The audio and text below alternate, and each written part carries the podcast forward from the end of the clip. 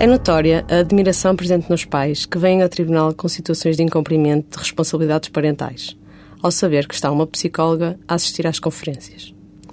A reação dos pais a esta presença é rapidamente denunciada.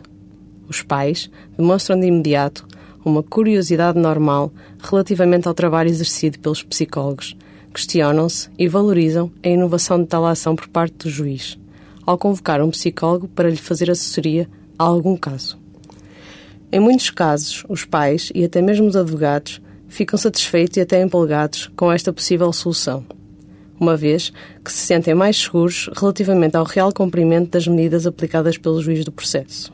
Referindo algumas situações de incumprimento, é sugerido pelo juiz que a entrega dos menores ao progenitor em falta seja feita nas instalações do tribunal e sempre na presença da juiz ou da psicóloga, substituindo assim outras ações que afetam emocionalmente as crianças e os jovens, tais como a emissão de cumprimento de mandatos policiais. Quanto à forma como esta situação é encarada pelas crianças e jovens, é um pouco dispar contrariamente à dos pais.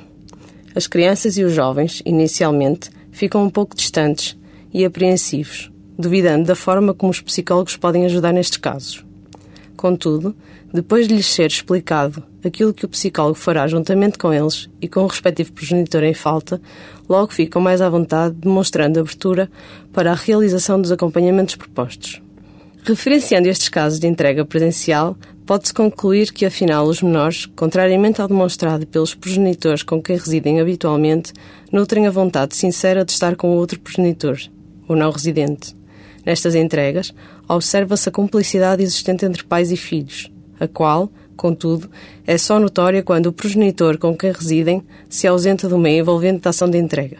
Em suma, e depois de ser aceita a proposta feita pelo juiz do processo, os acompanhamentos das visitas e estas realizam-se no tribunal, sempre na presença do psicólogo, com vista ao reestabelecimento de convívios regulares sem qualquer acompanhamento ou supervisionamento.